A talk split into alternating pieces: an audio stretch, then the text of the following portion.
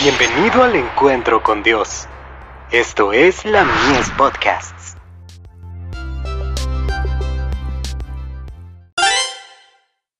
Hijos e hijas de Dios. Job se mantuvo perfecto. Hubo en tierra de Uz un varón llamado Job, y era este, hombre perfecto y recto, temeroso de Dios y apartado del mal. Job 1, verso 1. La abnegación, el principio del reino de Dios, es odiada por Satanás, que niega hasta su misma existencia. Desde el comienzo del gran conflicto, él se ha esforzado por demostrar que los principios de acción de Dios son egoístas, y trata del mismo modo a todos los que sirven a Dios. La obra de Cristo y la de todos los que llevan su nombre, es refutar las denuncias de Satanás. Casi al principio de la historia de este mundo, se registra la vida de uno que fue objeto de esta controversia de Satanás.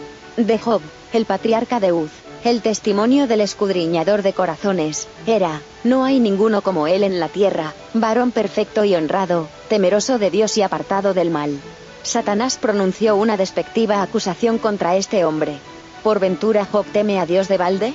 ¿No le has cercado en derredor, así a él como a su casa y a todo lo que tiene? El Señor dijo a Satanás, He aquí que todo lo que tiene, lo doy en tu mano. He aquí que él está en tu mano, mas guarda su vida. Habiendo obtenido el permiso, Satanás quitó a Job todo lo que poseía, ganados, rebaños, siervos, siervas, hijos e hijas, e hirió a Job de una úlcera maligna, desde la planta del pie hasta la coronilla de la cabeza. Cuando me haya probado, dijo, saldré como el oro. Así ocurrió. La educación, Páginas 149 a la 151.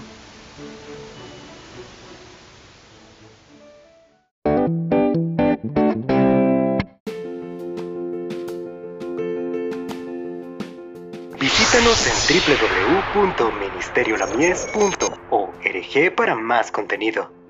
Dios te bendiga.